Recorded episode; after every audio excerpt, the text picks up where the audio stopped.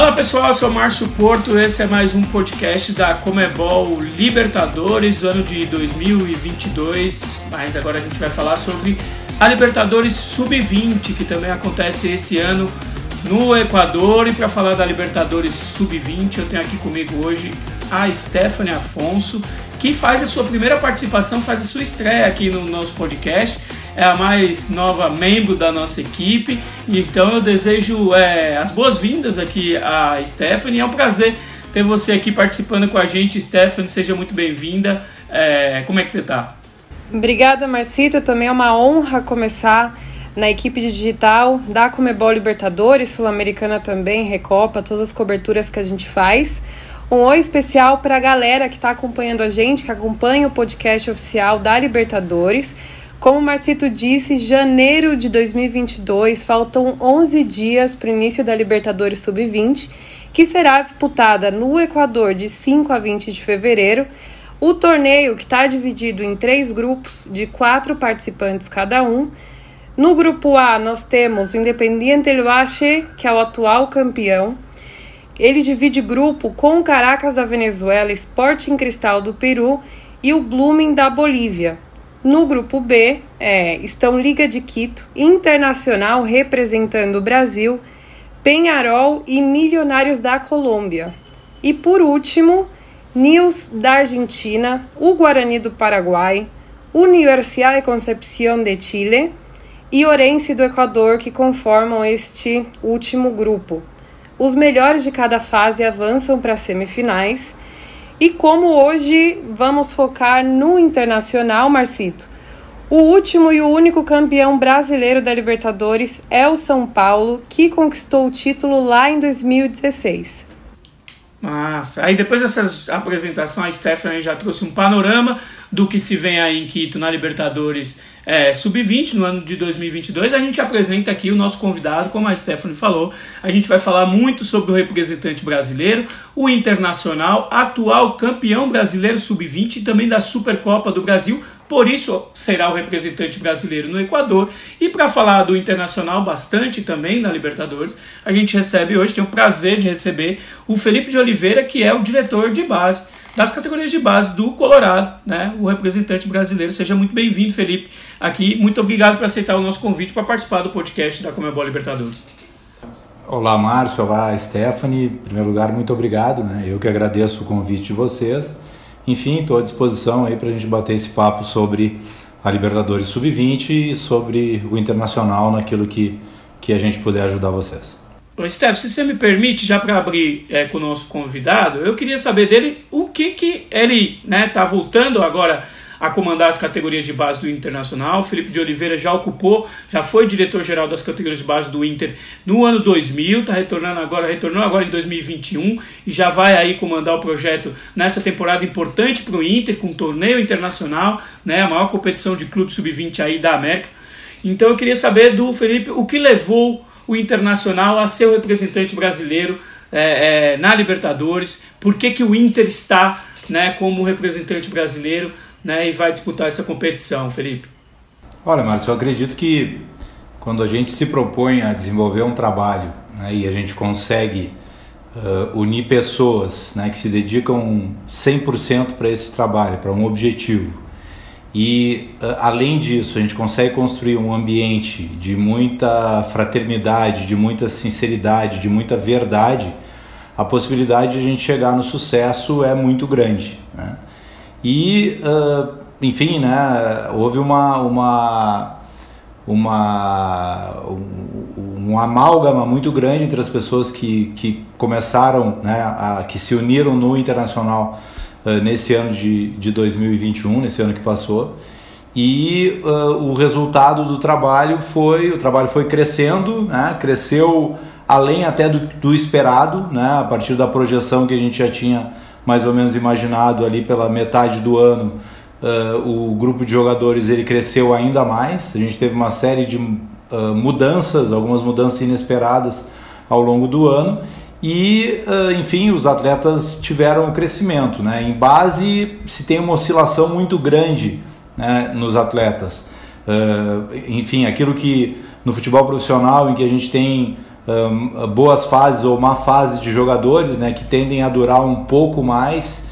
Na base isso é muito rápido. Então um atleta que num determinado momento ele não não estaria, digamos assim, nos planos da comissão técnica, de uma hora para outra, em um jogo treino, numa semana de treinamentos, ele desabrocha e passa a ser utilizado e uh, o, o, time né, uh, uh, com, consegue produzir resultados a partir daí. Né? A gente fez esse ano uma série de adequações lá no nosso CT, lá em Alvorada, com o intuito de poder melhorar o espaço, com o intuito de poder melhorar a qualidade dos treinamentos e com o intuito de poder criar mais espaços de convivência para esses atletas que residem lá e que treinem, treinam lá. Né? Alguns uh, do sub-20 ainda, ainda moraram lá esse ano.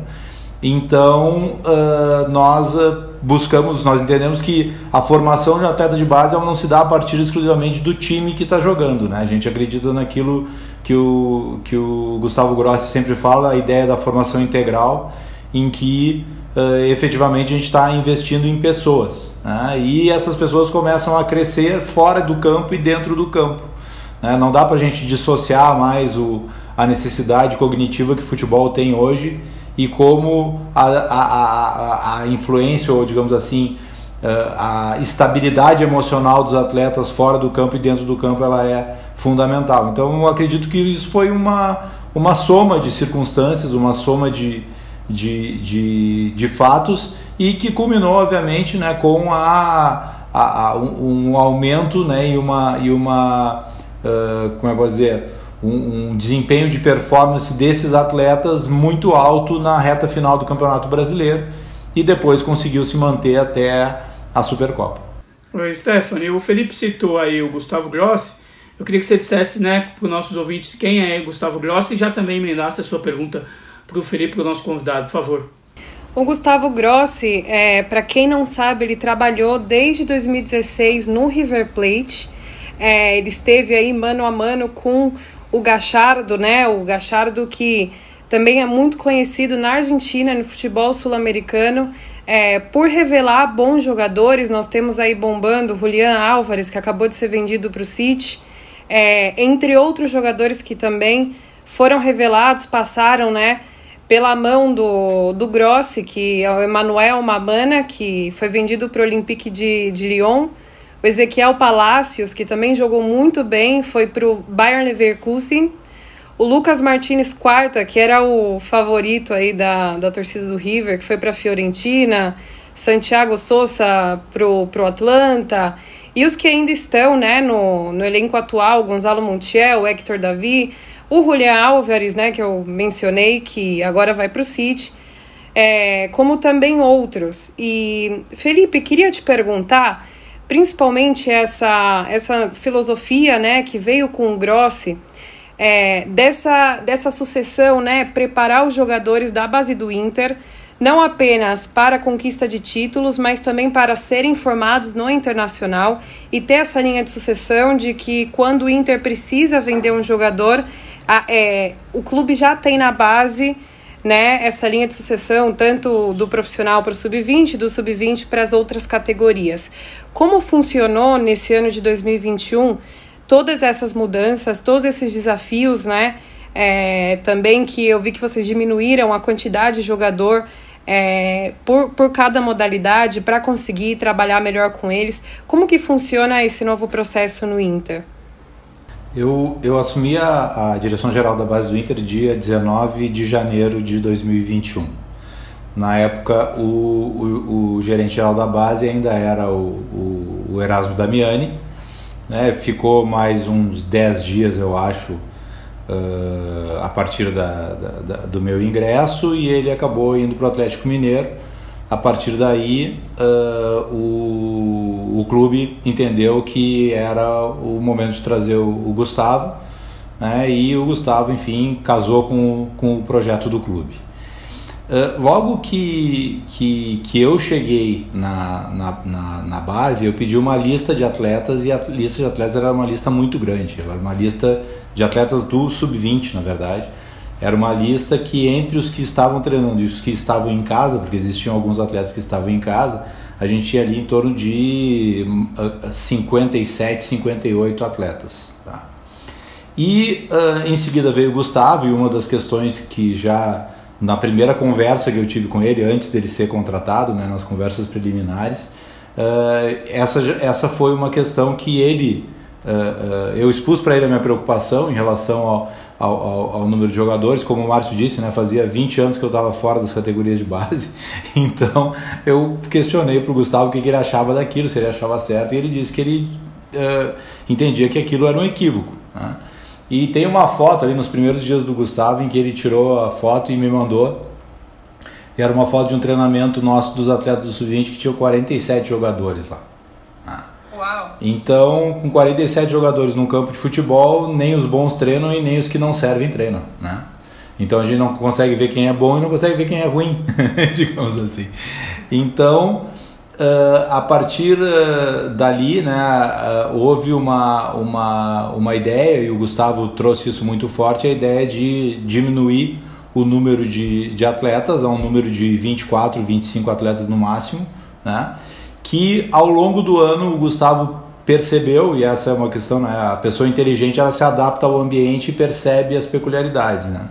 E ele percebeu que no Brasil, pelo calendário e pelas distâncias, somada ainda a questão da Covid que a gente tem, uh, era necessário ter um pouco mais de jogadores na sub-20. Né? E aí o número da sub-20 é um pouquinho maior, gira em torno de 33, 34, 32.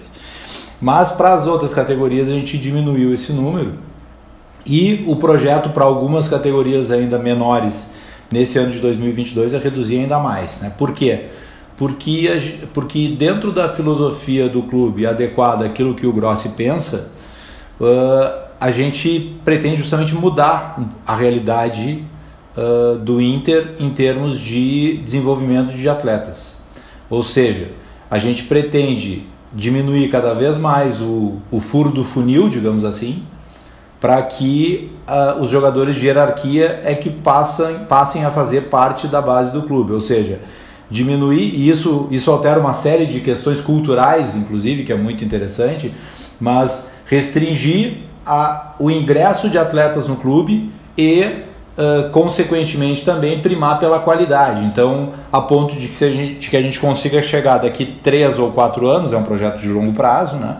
Mas que consiga chegar daqui três ou quatro anos em ter atletas de altíssimo nível em todas as categorias, no mínimo entre os 11 de cada, de cada, de cada idade. Né? Então, ah, esse é essa a ideia. Então, e a linha de sucessão ela se forma justamente dentro dessa perspectiva, né? Uh, que é, e aí, no caso, a linha de sucessão ela não está separada só por categorias, mas ela está separada em anos, e por isso que eu falei da questão dos anos, né? porque uh, tem, uh, porque no momento em que uh, o nosso mercado, né, no momento que a gente se situa num, num, num, na geopolítica do futebol, digamos assim, em um, merca em um mercado uh, vendedor, né, a gente, e se a gente pretende ter atletas de alto nível nas categorias de base, a gente tem que estar tá preparado para vender esses atletas mesmo antes deles chegarem no profissional. Então, essa linha de sucessão ela acaba acontecendo ano a ano. Então todo o planejamento que nós temos é em cada ano referente a cada a cada atleta, né? Alguns atletas mapeados no sentido de que nós entendemos que eles têm potencial para para jogar na seleção brasileira, outros atletas em que a gente entende que eles não têm potencial uh, ainda para che sequer chegar ao time titular do Inter, uh, outros atletas em que se entende que é possível que venha a ser reserva do Inter ou que não tenha condições de, de jogar num time do nível do Inter, e outros que podem ser titular do Inter ou que podem ser transacionados para o mercado internacional de primeira ou de segunda prateleira. Uh, da, maneira, da melhor maneira possível. Então, é dentro dessa ideia, dentro desse mapeamento, que todo o trabalho, digamos assim, se desenvolve lá. E a busca de atletas, né, uh, e, e, aí vinculando com a questão da captação, ela também tende a se restringir, ou melhor, a se vincular cada vez mais àquilo que a linha de sucessão pede. Né? Enquanto que a gente esse ano foi um ano de normalização, digamos assim, do, do, das categorias de base do Inter, de organização, estabelecer a partir do projeto onde que a gente quer chegar, nos próximos anos a tendência é que vai se buscar mais atletas uh, pontuais. Né? A gente ainda vem trazendo vários atletas para testes, mas na medida em que vai aumentando a qualidade, né, do grupo de atletas e vai se reduzindo o número de jogadores também, é uma consequência disso que nós venhamos a ter uma, digamos assim, uma captação cada vez mais direcionada ou focada às necessidades que cada idade tem. Você está ouvindo o podcast da Comebol Libertadores. Essa é uma edição especial do podcast da Libertadores Sub-20 que vai acontecer nesse ano de 2022 no Equador. Eu sou Márcio Porto, estou aqui com a nossa produtora Stephanie Afonso e a gente recebe o diretor das categorias de base do Internacional, o Felipe de Oliveira. O Internacional é o nosso representante, é o representante brasileiro na competição deste ano e queria saber do Felipe a preparação, Felipe, como é que foi, né? Como é que está sendo como é que foi? A gente está gravando essa edição do podcast no dia 25 de janeiro.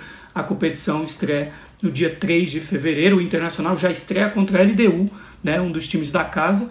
Né? Então, para ela, difícil aí. Queria saber do Felipe da preparação, né? como é que está sendo, como é que foi a preparação do Inter para essa competição tão importante. Bom, a gente, a gente vive uma, uma maratona né, desde que acabou o Campeonato Brasileiro, porque quando acabou o Campeonato Brasileiro, nós tínhamos ainda vários jogos do Campeonato Gaúcho para disputar. Então, terminado o Campeonato Brasileiro no domingo, aquele jogo no Morumbi, nós passamos a ter jogos a cada dois dias até chegar à final do Campeonato Gaúcho, que foi numa quinta-feira, quando que no domingo a seguir a gente disputou a Supercopa contra o Coritiba. Então, praticamente não se teve folga. Depois ali se deu uma semana. Para a gente pontuar, para a gente pontuar no nosso ouvinte, Felipe, o Campeonato Brasileiro decidido contra o São Paulo, o Internacional foi campeão, depois a Supercopa do Brasil contra o Curitiba, e esse título é o que alça o Internacional a ser o representante brasileiro na Libertadores. Perfeito, o Curitiba tinha vencido a Copa do Brasil, né? nós caímos na Copa do Brasil na semifinal para o próprio Curitiba, e uh, na final da Supercopa a gente, a gente conseguiu conquistar a vaga. E depois daquilo houve uma semana de folga, né, aquela semana do Natal, os atletas retornaram ao, ao, uh, aos treinamentos ali entre Natal e Ano Novo, e ali a gente já tomou a decisão, tendo em vista que a Libertadores, ela, ela uh, a, a, idade máxima autorizada para os atletas que nasceram em 2002 e aquele time que havia sido campeão brasileiro, campeão da Supercopa, tinha muitos atletas, dois, alguns atletas 2001 e, além disso, alguns, daqueles, alguns dos atletas que, que venceram aqueles títulos subiram para o profissional. Nós resolvemos disputar a Taça São Paulo apenas com atletas uh, 2002, 2003, 2004, né? nascidos nos anos de 2002, 2013 e 2004. Então, a Copa São Paulo, de certa forma, serviu para uh, como uma preparação já para Libertadores e depois de concluída a, a, a Copa São Paulo, nós uh, retornamos para Porto Alegre para reiniciar a, a preparação, aí uma preparação mais focada para a dificuldade que a gente vai ter lá, né, Márcio? Que é justamente a questão da altitude, né? Como, como, como, como, como a gente sabe, né? a gente tem, os jogos vão ser realizados em Quito, então altitude de 2.800 metros, e a estreia, né, como bem frisado, contra a, contra a LDU, né? Então, uh, um, um, clube né, sempre muito difícil lá e um clube habituado né, a jogar naquelas, naquelas circunstâncias. Então, essa, essa preparação agora ela vem sendo voltada a tentar adaptar e dotar os atletas de uma maior capacidade pulmonar, né, para que eles consigam enfrentar as dificuldades que alguns atletas né, sentem. A gente sabe também que não adianta a gente criar um fantasma em torno do, da altitude, porque eventualmente psicologicamente isso acaba afetando mais do que fisicamente. Mas eh, de qualquer maneira nós temos que, que, que desenvolver um trabalho que seja adequado a isso. Então, certamente, essa essa, essa preparação agora ela vai estar muito mais focada na questão da capacidade uh, física, além também, ao meu ver, de uma necessidade de adaptação do modo de jogar a um local em que se tem menos oxigênio, digamos assim. Excelente. A Libertadores também, que né, é, abre um pouco mais o mercado, deixa os jogadores mais visíveis, né? principalmente para o mercado europeu, que hoje eles estão bastante interessados em contratar, levar os jogadores já com 17 anos, às vezes nem chegaram no profissional ainda, porque eles querem terminar né, essa formação lá dentro da, da, da base deles. E também, é, indo por esse ponto, né, o Alessandro é, Barcelos, ele toda a, a, proposta né, da, da, da gestão dele, todo pilar vai em torno da base. E, e ele quer né, que 40% da equipe titular tenha aí jogadores formados na base do Inter. E como que é para con conseguir né, dar seguimento, dar, é, continuar com essa porcentagem? Como vocês têm pensado para blindar esses jovens, não só para o mercado europeu, mas também na América do Sul, Independiente ele acha que disputou aí a Libertadores em todas as edições, também é, venceu a Sul-Americana em 2019, teve jogadores vendidos aí para a maioria dos times do continente, basicamente nos últimos anos. É, a Libertadores que disputou em 2016 também, eles tinham sete jogadores é, formados aí da, da base, né? E também na, no título de 2019 da Sul-Americana, a média de idade era de 21 anos na equipe titular. Então, é, é um assédio assim, muito grande disputar esses torneios é, internacionais. E como que o Inter está é, tá preparando essa blindagem de jogadores para dar seguimento né, esse 40% no time profissional? Bom, Stephanie, essa acho que é a pergunta mais difícil, digamos assim, de responder, né? É, porque ela, ela, ela vem com uma variável que é uma variável é, incontrolável, né? que é justamente a, a disposição de um clube do, do, da primeira da primeira do primeiro nível do futebol mundial querer adquirir um atleta teu, né, um atleta de base, uh, com todo o poderio econômico que eles têm, aliado à dificuldade financeira que, que, que o nosso clube tem. Né? Então isso praticamente, digamos assim, essa blindagem ela se transforma, ela precisa, ela não existe essa blindagem na verdade, né? O que a gente tem que tem que aprender e é o que a gente tenta fazer é justamente utilizar essa essa situação que aparentemente uh, se uh, se revela como uma ameaça ao projeto, como uma oportunidade ao próprio projeto, né? Como uma oportunidade de desenvolver outros atletas ou de eventualmente até a partir desse, desse dinheiro uh, pago por um atleta uh, ainda nas categorias de base uh, ser utilizado para suprir alguma posição carente que não tem na nossa linha de sucessão no grupo profissional, mas que vai ao mesmo tempo, porque a melhora do time profissional traz como consequência uma melhor possibilidade de colocar jovens atletas para jogarem naquele time, né? Mas dá mais tranquilidade, o peso diminui, né? Porque quando a gente fala em atletas de base que vão jogar no, no, no, time profissional, eles já vêm com uma carga, com um peso muito grande sobre eles, né? Porque ao mesmo tempo em que as torcidas querem atletas, né? Que os torcedores querem atletas de todos os times isso, talvez com exceção do, do, do Santos que tem uma cultura um pouco diferente, né? Mas os times brasileiros, em regra geral, ao mesmo tempo em que, o, em que os torcedores querem que os atletas de base joguem no time profissional, a paciência com esses atletas ela é pequena. Né? Ela é menor do que eventualmente um jogador uh, trazido do exterior ou eventualmente um atleta brasileiro mais velho que retorna ao Brasil e acaba tendo uma paciência maior, maior com ele. Então, no momento em que o dinheiro de um atleta de base serve para impulsionar a, a, a contratação de um atleta para o time profissional, que vai trazer como consequência uma maior estabilidade no time profissional e assim possibilitar que outros atletas da base subam,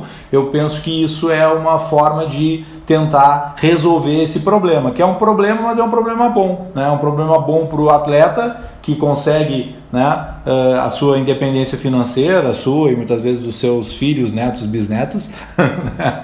e uh, também para o clube, porque acaba, de certa forma, minimizando o grande problema, que é o problema financeiro.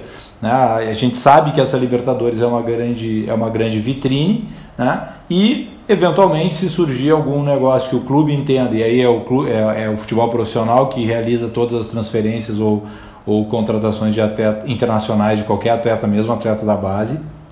Se o clube entender que é algo positivo para o desenvolvimento do projeto, enfim, né, a gente não, não pode ficar preso no número, digamos assim, de quantos atletas precisam estar no time principal ao final da gestão. A gente tem que pensar né? Se, se, se, se a gente tiver, em vez dos 40%, 30%, né? ou 35%, enfim, não sei de 11 quanto é que dá isso, mas de qualquer maneira, em vez de a gente ter 5, a gente ter 4 jogadores no, entre os 11, uh, o resultado está satisfatório se uh, dentro, se o clube consegue resultado dentro do campo e se financeiramente a situação estiver estabilizada. Não vejo, não vejo como, como problema. Eu penso em que é um norte e que, esse, e que o norte eventualmente ele precisa ser uh, um pouco flexibilizado para que a gente consiga, consiga avançar. Né? O, o, o Eduardo Galeano fala né, que o horizonte serve para a gente ir atrás dele e depois olhar para trás e ver o quanto a gente caminhou. Né? Não porque a gente vai chegar lá, mas sim para gente para nos fazer andar. Então é sim. isso, né? o objetivo ele serve para nos fazer andar. Se a gente não vai alcançar aquele objetivo, mas vai ter construído uma estrada que seja uma estrada uma estrada positiva, uma estrada de crescimento do clube, o resultado, o objetivo foi alcançado, na minha visão. Felipe, você certamente agradou a Stephanie agora citando o Eduardo Galeano, ela é um amante da cultura portenha, né? Vive ainda, por enquanto ainda está vivendo em Buenos Aires, mas já está vindo para o Brasil para fazer parte integrar aí a produção da equipe da Comebol Libertadores e todas as competições Comebol. A gente bem interessante essa resposta do Felipe para a gente entender como o Internacional está pensando a sua categoria de base né, para o futuro e essa integração com o profissional, que é um, é um processo tão sensível que a gente sabe, né, tão sensível para fazer essa transição. Felipe, como é que tá a molecada? Fiquei curioso, estou curioso para saber como é que tá, como é que estão os meninos, né, para a disputa dessa Libertadores, né? Como disse a Stephanie no começo do, do podcast, o São Paulo é o único campeão brasileiro até agora, conquistou em 2016 né, o Internacional tem essa possibilidade, o Inter, que é um bicampeão da América né, no profissional, tem essa possibilidade agora de, na base, também ter esse título. Eu queria saber como é que está a cabeça dos meninos, como é que estão a ansiedade, etc. O pessoal tem, tem, tem se demonstrado uh, surpreendentemente tranquilo diante da situação. Né? Não sei a, como é que vai ser ali nos últimos dias antes do embarque mas, uh, mas aparentemente eles estão eles estão bem tranquilos assim. O grupo é muito bom a gente não pode se queixar. É, isso é, é, é uma questão assim que a gente eu agora quando eu estava em São Paulo na primeira fase da da, da, da Taça São Paulo de Futebol Júnior eu a gente conversava eu conversava com a comissão técnica e e uma das questões que, que a gente conversava era justamente isso que o grupo é um grupo muito bom é um grupo muito tranquilo assim uh, não tem uh, ato de rebeldia naquele grupo, é um grupo bastante, bastante, bastante equilibrado. E agora com essa mudança de ano, né, vários atletas 2004 acabaram integrando esse grupo, né, então Uh, e também é uma geração muito boa, muito tranquila, quer dizer, eles ainda não uh, exter externalizaram a ansiedade deles. Eu não sei se isso é bom ou é ruim, mas de qualquer maneira parece que a coisa está bem equilibrada. Claro, né, a gente tem o pessoal da psicologia né, à disposição né, para ajudar também nesse momento, né, porque, enfim, né, é normal que, que aconteça isso, né, que tenha essa, essa, essa ansiedade ou essa uh, insegurança até em relação à própria competição, né? Primeira competição, digamos assim, com esse tipo de característica, né? Uma competição, a competição mais importante da América do Sul, no mínimo, né? Então, uh, quer dizer, uh, isso tende a, a, a, gerar algum peso, mas por enquanto eles estão reagindo muito bem, muito bem. Steph, sua pergunta agora para o Felipe, por favor. É, você que tem muita experiência, né, que trabalhou em dois períodos diferentes do futebol de base também, do futebol mundial, do futebol sul-americano, é, em 2000 e agora em 2021, tem um ano de 2022 cheio de desafios, já com a Libertadores agora no começo do ano. Para você, qual é o maior desafio hoje para as categorias de base do continente? O maior desafio para as categorias de base do continente é não parar de produzir. Né? Essa é a, eu acho que eu penso que esse é o maior desafio justamente a partir da, daquilo que tu colocaste na pergunta uh, em relação ao interesse cada vez maior dos clubes europeus em contratarem atletas uh, cada vez mais jovens, né? Claro, a FIFA proíbe a contratação de menores de 18 anos, né? Mas ela proíbe a transferência, na verdade, né? Então, quer dizer, é bem, a, a relação e os acertos anteriores aos 18 anos ela é, é algo que, que acontece. Né? A gente, Isso a gente, a gente é ciente. Então, uh, essa, no futebol, digamos assim, a gente não pode se apaixonar. Esse é o paradoxo do futebol. Né? Ao mesmo tempo em que a gente vive de paixão, da paixão do, do resultado e da paixão pelo, pelo, pelo, pelo jogo em si, né?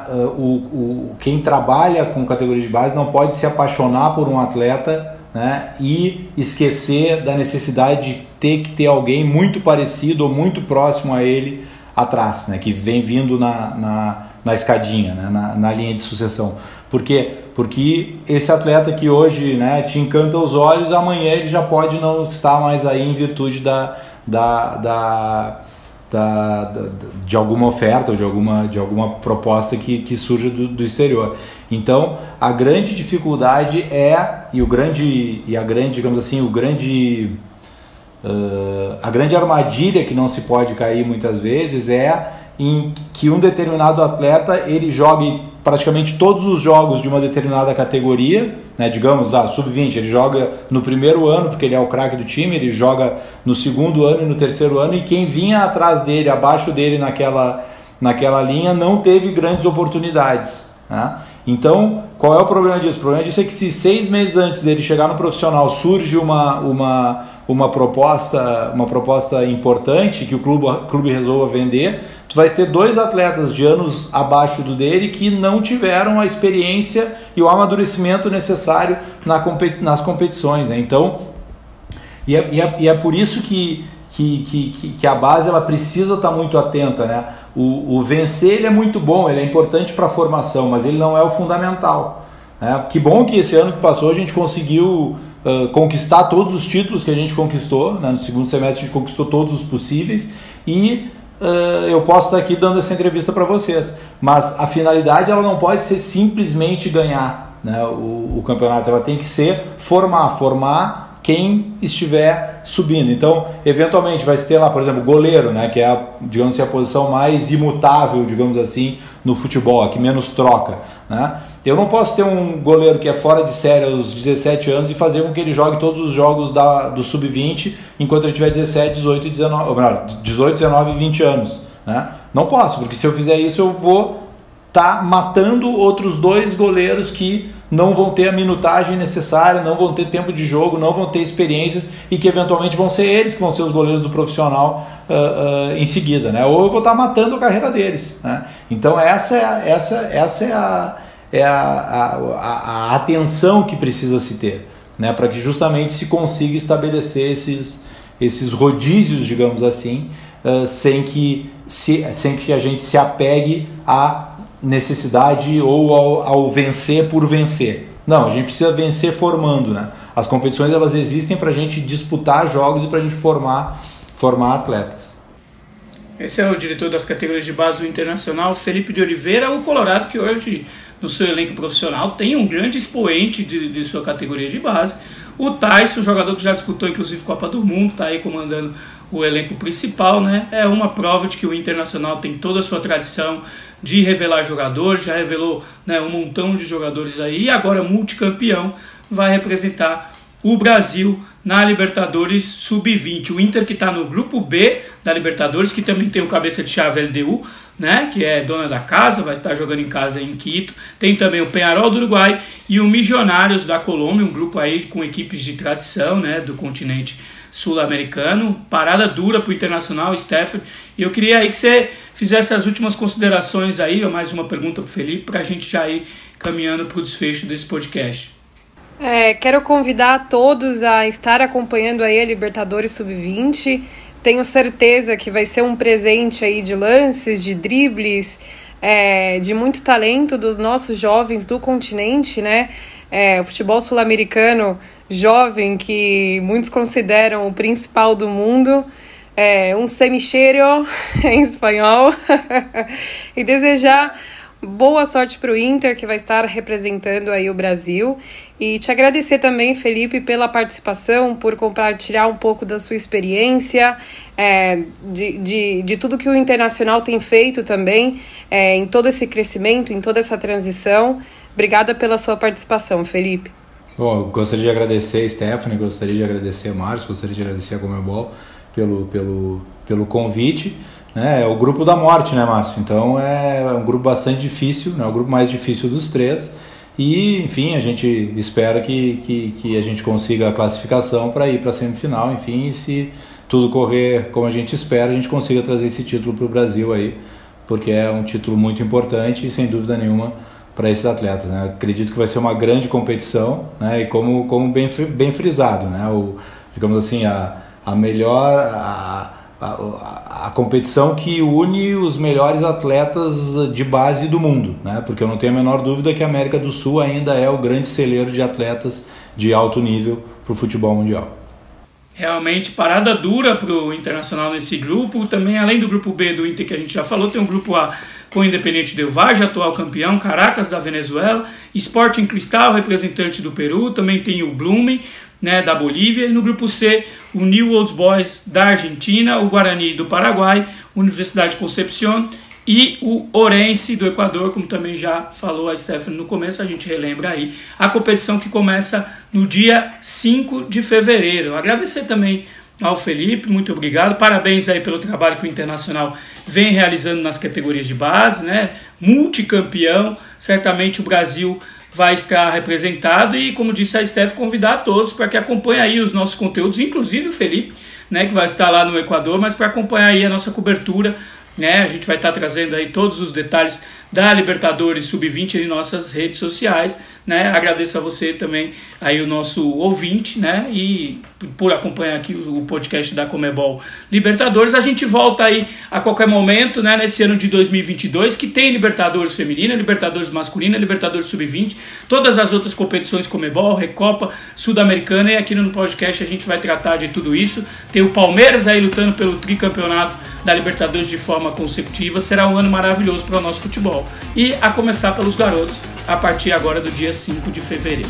É isso. Um beijo, Stephanie. Obrigado pela companhia aí e parabéns aí pela sua estreia. Né? Seja muito bem-vinda. A gente vai fazer muita coisa bacana nesse ano. Boa!